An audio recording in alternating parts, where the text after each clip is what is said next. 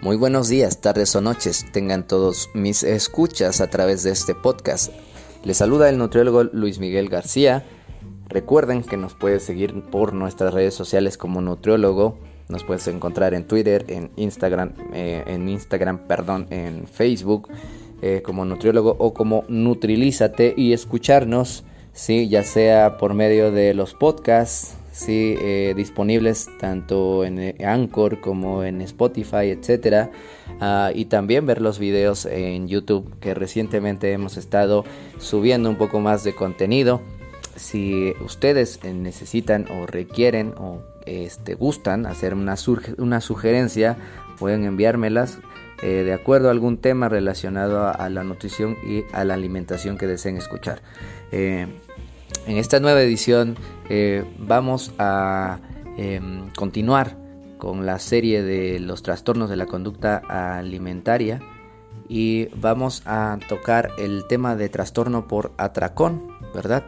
Em, eh, este tipo de trastornos, ¿sí? Em, en base al manual de diagnóstico del DSM5, pues consiste principalmente en presentar episodios de atracones o ingesta descontrolada de comida durante el día y el estado de vigilia. Hay sensación de pérdida de control sobre la conducta y en cantidades de alimento ingeridas. Se acompaña por sentimientos de minusvalía.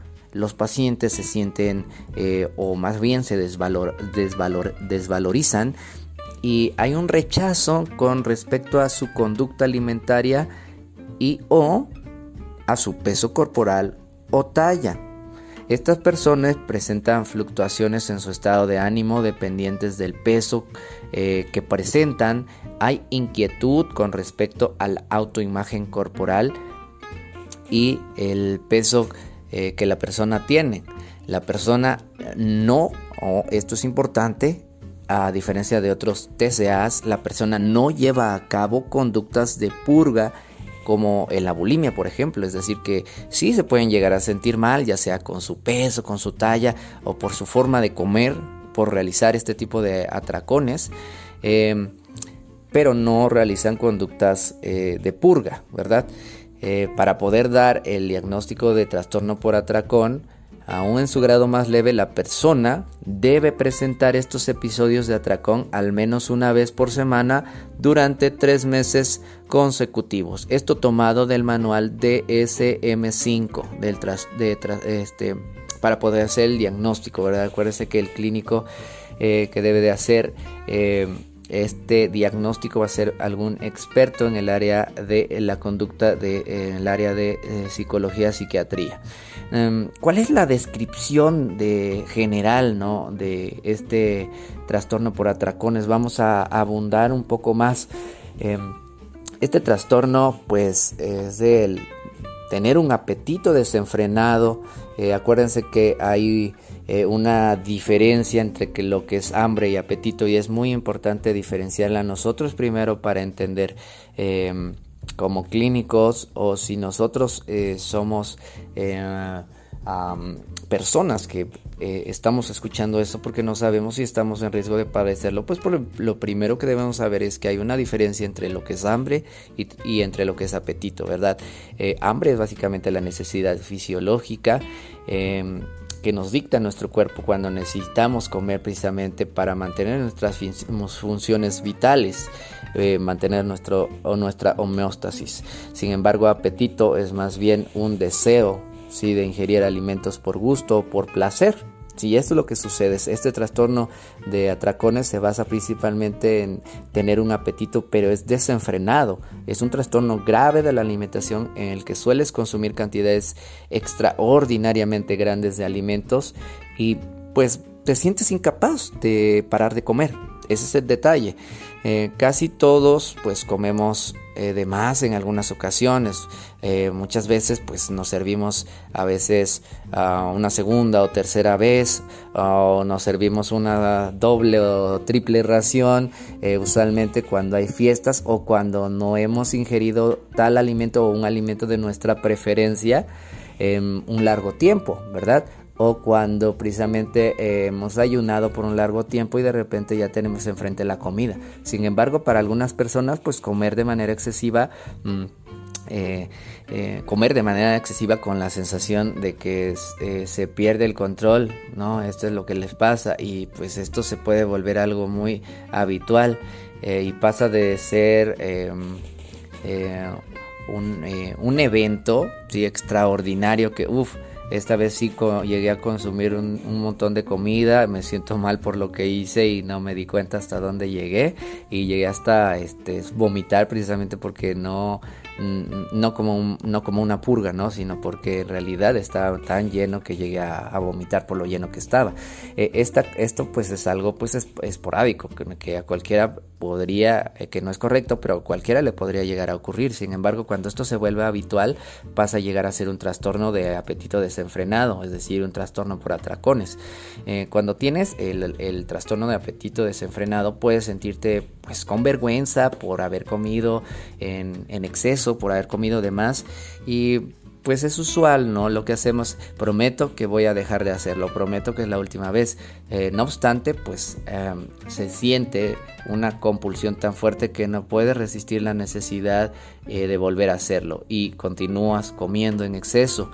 Eh, si padeces el trastorno de apetito desenfrenado, el tratamiento em, puede ser de ayuda. Tiene que tomarse el tratamiento. Si has sentido y estás escuchando esto alguna vez, tienes que acudir, con un profesional de la salud.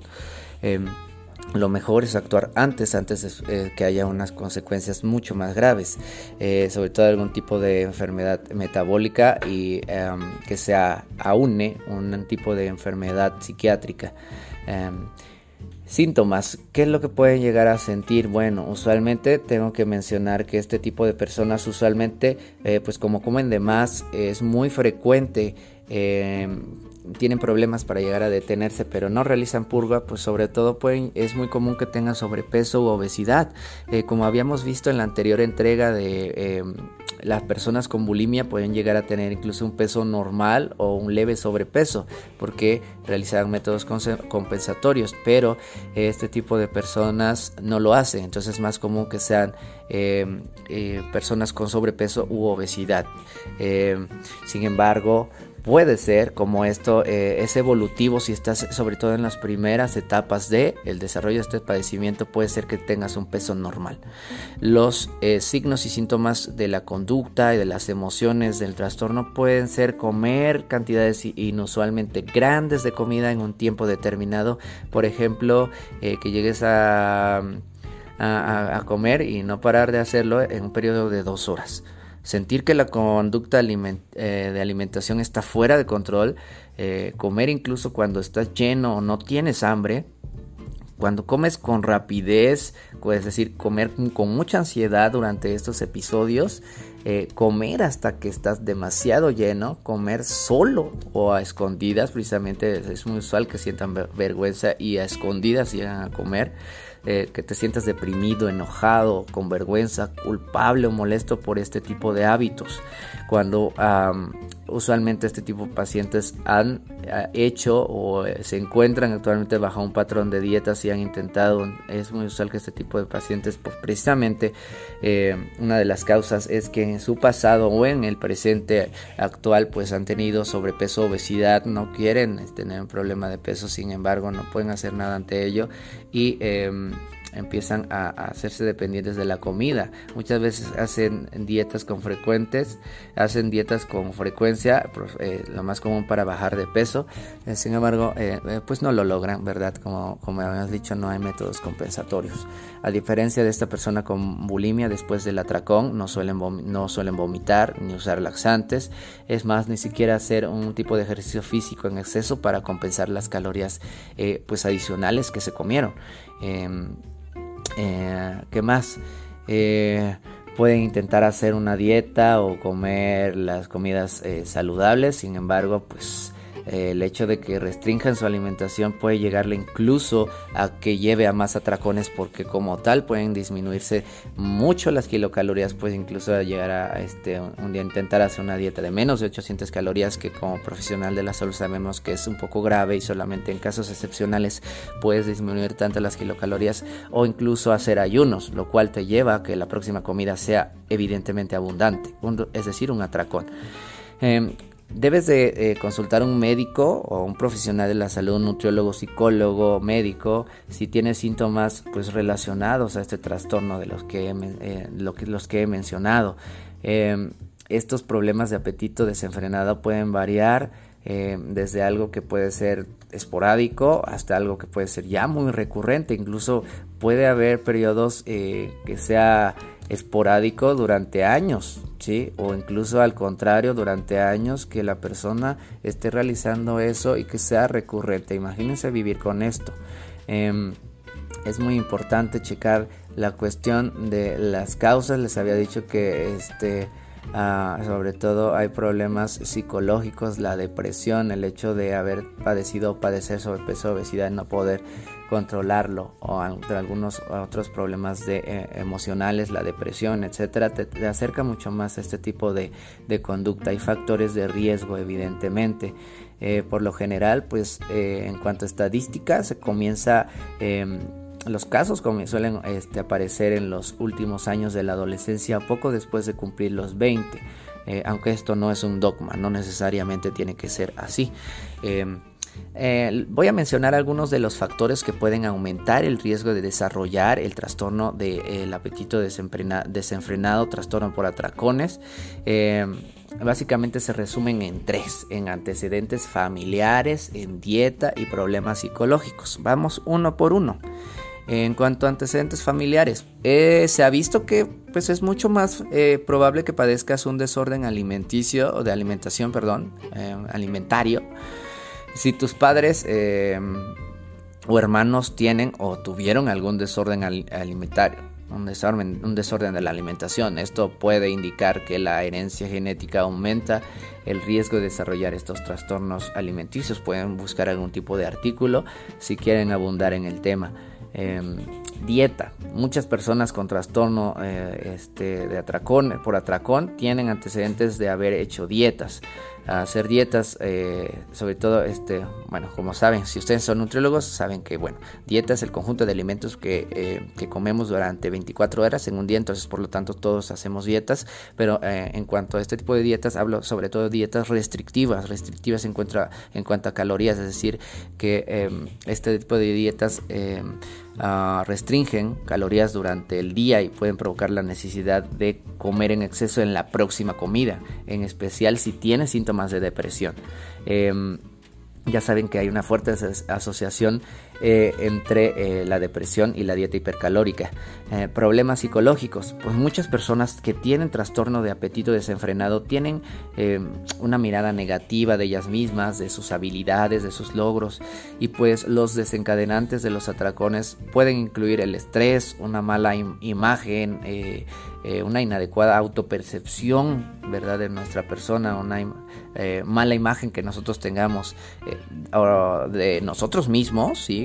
Eh, de, nuestro, de nuestra imagen corporal y no aceptarnos. Y la disponibilidad de las comidas preferidas, ¿verdad? ¿Qué complicaciones puede haber? ¿no? Es probable que, este, que haya problemas psicológicos, físicos, que se relacionen al trastorno de atracón, dentro de los cuales eh, pues depende ¿no? del tiempo en, que dure, de la frecuencia de estos eh, y padecimientos que puedan estar aunados, claro, pueden ser eh, mala calidad de vida, problemas para funcionar en el trabajo, relacionarte, aislamiento social, la misma obesidad y sus implicaciones, ¿no? Como desencadenante podemos tener enfermedades de las articulaciones, obviamente enfermedad cardiovascular, eh, como las, pues, etcétera, muchos tipos de cardiopatías, ¿no? El, el angos pectoris, em, la, eh, este, em, las, em, la diabetes mellitus tipo 2, la enfermedad por reflujo gastroesofágico, eh, trastornos relacionados con la respiración y el sueño, ¿no? como la apnea del sueño. Hay trastornos psiquiátricos que se van a vincular a este trastorno de apetito desenfrenado, como el hecho de la depresión, ¿sí? el trastorno bipolar, la ansiedad y el trastorno de consumo de drogas. Lo más importante, como menciono, este, en muchas ocasiones es la cuestión de prevención. Si nosotros notamos riesgos, pues hay que actuar desde ahí. Si piensas que un amigo, un ser querido tiene un trastorno por atracón, trata de orientarlo hacia una conducta alimentaria más saludable, trata de que acuda con un profesional antes de que empeore. Si tienes hijos y ves este conducto de riesgo, tienes que hacer dos cosas principalmente. La primera, pues fomentar y reforzar una imagen corporal saludable.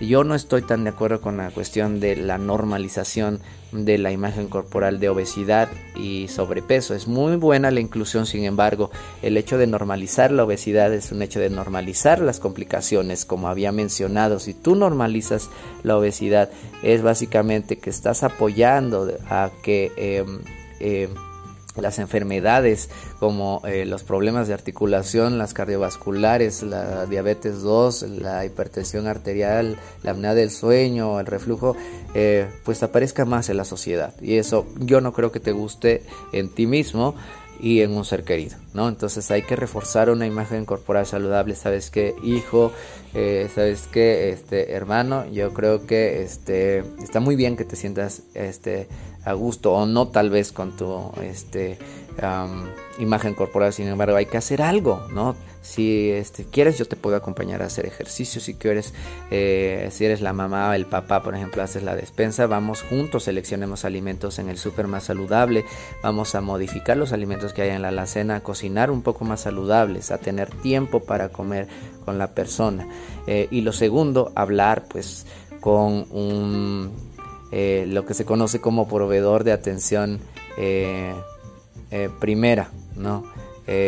hay que acudir con un profesional. Es bueno que nosotros tengamos ganas de ayudar, pero no hay como el profesional de la salud, el, cual es un tercero, ¿no?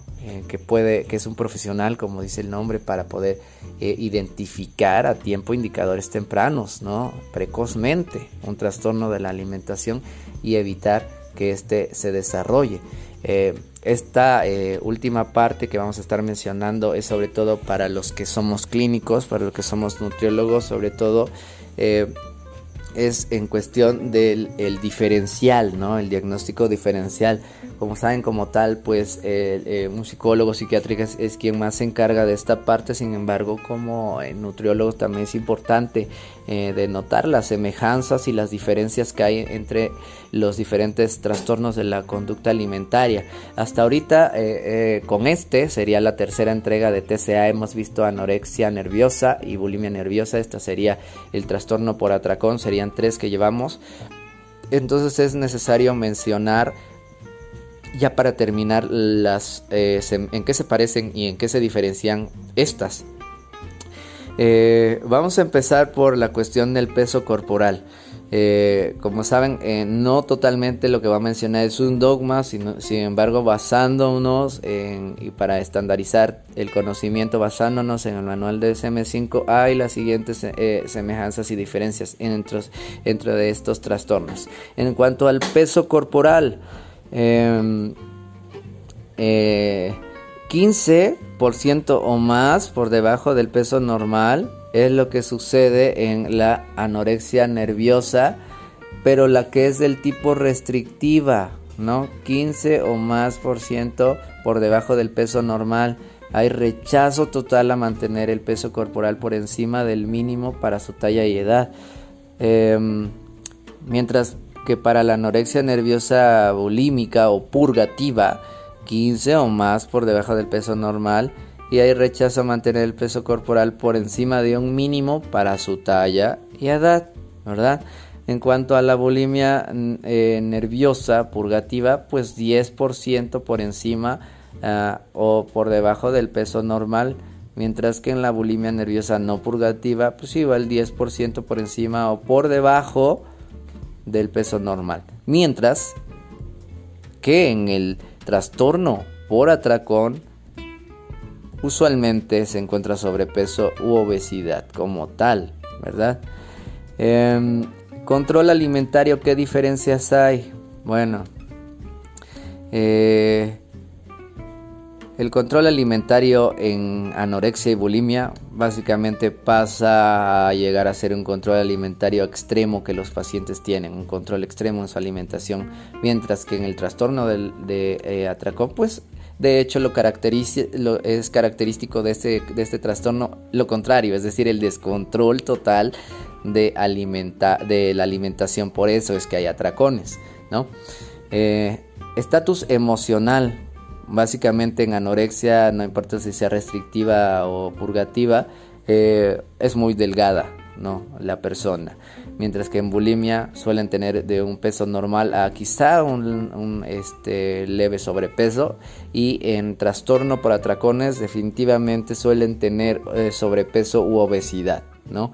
Em, trastornos de atracón, pues en anorexia nerviosa restrictiva no hay mientras que en anorexia nerviosa purgativa o bulímica sí hay, ¿no? Hay una ingesta compulsiva que es subjetiva, alimentos en pequeñas cantidades de repente pues, ya no aguantan, ingieren alimentos, ¿no? Pero em, en cuanto están comiendo la, la ingesta ¿no? de estos pequeños alimentos les parece excesiva y experimentan una sensación de pérdida de control en el momento que llegan a comer, eh, tienen ansiedad eh, eh, em, y pues bueno, eh, hay una similitud de esto con la ingesta eh, compulsiva objetiva, pero no cumple con los criterios, ¿no? Es muy esporádico y muchas veces no cumple con cantidades grandes, ¿no? Em, en cuanto a bulimia, ¿sí? Eh, también puede haber episodios de atracón, hay sentimiento en cuanto a la, la, bulimia, este tanto nerviosa purgativa como no purgativa, sentimiento de pérdida de control sobre la ingesta que acompaña y caracteriza, caracteriza a este episodio de atracones, ¿no? Muy bien. Y em, en el trastorno por atracón, pues evidentemente, ¿no? Sentimiento de pérdida de control sobre la ingesta de eh, que acompaña y caracteriza, caracteriza a este episodio, ¿sí? Sentimiento de pérdida de control no presente en sujetos obesos sin trastorno por atracón. Ah, ¿Cuál es el método más, el método de control de peso más utilizado en ese tipo de, de, de, más utilizado? ¿Cuál es, perdón, cuál es el método de control del peso más utilizado en estos trastornos? En cuanto a mm, em, anorexia nerviosa restrictiva, pues dietas severas, estrictas, sí, dietas excesivamente hipocalóricas, ayunos, em, ejercicio físico intenso, ¿no? Em, objetivos y metas en el control alimentario muy concretos que exigen demasiadas restricciones. Mientras que en la anorexia eh, nerviosa purgativa, ¿no? Pues como tal, purgas, eh, dietas severas, dietas severas sí, pero purgas, también vómito autoinducido, eh, laxantes, diuréticos o enemas es con estas personas, ¿no? Eh, se inducen tanto el vómito que tenemos que revisar mucho los nudillos y el esmalte erosionado de los dientes precisamente por el vómito autoinducido, los diuréticos o enemas que se realizan. Eh, la ansiedad por el miedo a engordar pues es bastante fuerte lo que las lleva a tomar estas medidas compensatorias. En, en, cuanto a la bulimia nerviosa purgativa, pues como dice el nombre, purgas, vómito autoinducido, laxantes, diuréticos, enemas, que son alternadas con dietas restrictivas y ejercicio físico excesivo, ¿no? Mientras que en la no purgativa, pues solamente son dietas estrictas, eh, ayuno, ejercicio físico excesivo, ¿no? Pero no hay eh, purgas. Y en trastorno por atracón, pues como habíamos dicho, pues dietas menos drásticas que en la bulimia nerviosa, que pues al final tendrán eh, como consecuencia que los pacientes fracasan y tienen un atracón, ¿no? Son dietas menos severas las que intentan hacer, son poco constantes o intermitentes, por ello su peso corporal puede fluctuar, ¿no? Em, todos básicamente tienen eh, una insatisfacción de la imagen corporal, sino, sin embargo, en el trastorno por atracón, pues hay menos preocupación por el peso y la figura corporal frente a, la anorexia nerviosa y la bulimia nerviosa, ¿no? Em, tienen eh, tanto todos los tipos de anorexia y bulimia, pues una alteración en la percepción de la forma y el peso corporal, no es una distorsión, eso en, en en, cuanto a la autopercepción corporal. Eh, sin embargo, pues eh, suele pasar que en el trastorno por atracones, ¿sí? no presentan eh, sí presentan un desagrado por el tamaño de su cuerpo, pero pues no una distorsión como tal de la imagen corporal, ¿verdad? Em, todos, ¿sí? estos tres trastornos, bulimia, anorexia y trastorno por atracón, pues hay una evitación de situaciones por la imagen corporal, ¿no? En cuanto a los dos tipos de anorexia, hay un em, miedo de ganar de peso, ¿sí? Eh, aún estando en emaciación, imagínense, ¿no? Aún estando con extrema delgadez. En bulimia, pues eh, tienen miedo intenso a ganar de peso y su vida gira en torno a esta preocupación. Eso en los dos tipos de bulimia. En cuanto a trastorno por atracones, pues el miedo a ganar de peso es moderado a leve, obvio, frente a la bulimia y frente a la anorexia nerviosa. Hay menos ansiedad por el bajo temor a ganar eh, peso frente a la bulimia y anorexia nerviosa y mayor depresión, pues por ser incapaz de controlar su ingesta. Ese es su principal problema. Quieren hacerlo, no se sienten satisfechos, pero son incapaces de controlar su ingesta. Em, em, tanto en anorexia como en bulimia, la influencia de la silueta y el peso corporal en, la en su autoevaluación es exagerada, sin embargo en el trastorno por atracón es más moderada. Em, las, las, personas con anorexia nerviosa restrictiva Em, suelen tener pues sentimiento de culpa o vergüenza, no sienten eh, no sienten, perdón, sentimiento de culpa o vergüenza, no por precisamente estar pasando por esa situación, sino que se sienten con orgullo por estar logrando eh, controlar lo que comen, por estar obteniendo eh, un cuerpo que desean, no estas personas, bueno, son habituales los sentimientos de culpa, pues tras las comidas, ¿no? Al contrario, se sienten mal eh, si comen, pero el hecho de tener, este, de estar haciendo precisamente las conductas que definen a la, anorexia em, nerviosa restrictiva, pues es lo que los hace sentir orgullosos. Pues asimismo en, en las pacientes con anorexia nerviosa purgativa. Eh, en, cuanto a bulimia, este, en los dos casos, pues em, eh, ellas eh, pues tienen un sentimiento de culpa usualmente, de vergüenza o estado eh, o enfado tras la ingesta, ¿no? En, cuanto al trastorno por atracón, pues llegan a sentirse a disgusto, deprimidos o con culpa por no poder controlar, controlarse durante la ingesta. Básicamente todos, ¿sí?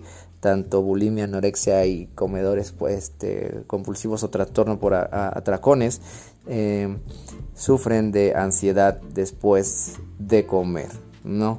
Em, usualmente las personas con trastorno por atracones son más conscientes de padecer el trastorno frente a los pacientes con bulimia y, anorexia. Em, cuando los pacientes, bueno, de bulimia tienen una mayor eh, conciencia del trastorno, suelen tener mucha mayor conciencia del trastorno que los pacientes que anorexia, pero usualmente menos que los de trastorno por atracones. Y pues ah, el que tiene pues menos conciencia es o escasa conciencia eh, son los pacientes con anorexia. Por eso es que suelen negar la seriedad de su padecimiento a pesar de su bajo peso, ¿no? Eh, es usual que haya irregularidades eh, menstruales y amenorrea en, las pacientes con estos tres trastornos. Eh, en cuanto a trastorno por atracones, el, aumento excesivo de peso puede dar lugar también a un cambio hormonal e irregularidades en la menstruación, así que no se casen en que solamente tiene que ser cuando hay eh, como tal eh, amenorrea, ¿no? cuando hay restricción como en las pacientes con anorexia, no, no siempre es así. Eh, comidas prohibidas y las tienen las personas con anorexia nerviosa em, que es restrictiva, sí, cuando es purgativa, sí, aunque hay presencia de episodios de atracones en relación con estas. En las pacientes, pacientes con bulímica igual, hay, sí hay este, comidas prohibidas, aunque hay presencia de episodios de atracones relacionados con estos. Eh, cuando es trastorno por atracón, pues también hay ciertas comidas que se prohíben eh, ellos mismos, aunque hay presencia de episodios de atracones igualmente. No, obviamente, y por eso se caracteriza por los atracones. Em, muy bien, y para culminar, la frecuencia de la aparición de, episodios de atracón y conductas eh, compensatorias. Esto basándonos en el manual DSM5, ¿no? ya no en el DSM4. En cuanto al DSM5 y anorexia em, nerviosa eh, restrictiva, pues nos dicen los últimos tres meses ausencia de episodios recurrentes de atracones o purgas.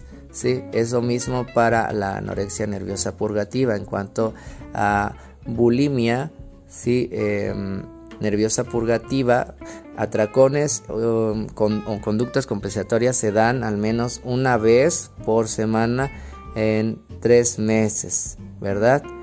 Eh, eso mismo para las pacientes con bulimia no purgativa, em, bulimia nerviosa no purgativa. Y por último, trastorno por atracones. ¿sí? Los atracones se producen en promedio al menos en una vez a la semana durante tres meses. Estas son las generalidades del trastorno eh, por atracón y por último vimos las semejanzas y diferencias que hay entre estos tres eh, trastornos que vimos, que ya hemos visto en estas tres entregas de podcast de trastornos de la conducta alimentaria, anorexia nerviosa, eh, tanto restrictiva como purgativa, bulimia nervioso purgativa y no purgativa y esta entrega el trastorno por atracón. Esperamos que haya sido de su agrado, envíen sus preguntas, este, envíen eh, sus eh, inquietudes y vamos a seguir este, haciendo más podcasts acerca de trastorno en la conducta de la alimentación o trastorno em, de la conducta alimentaria. Muchas gracias.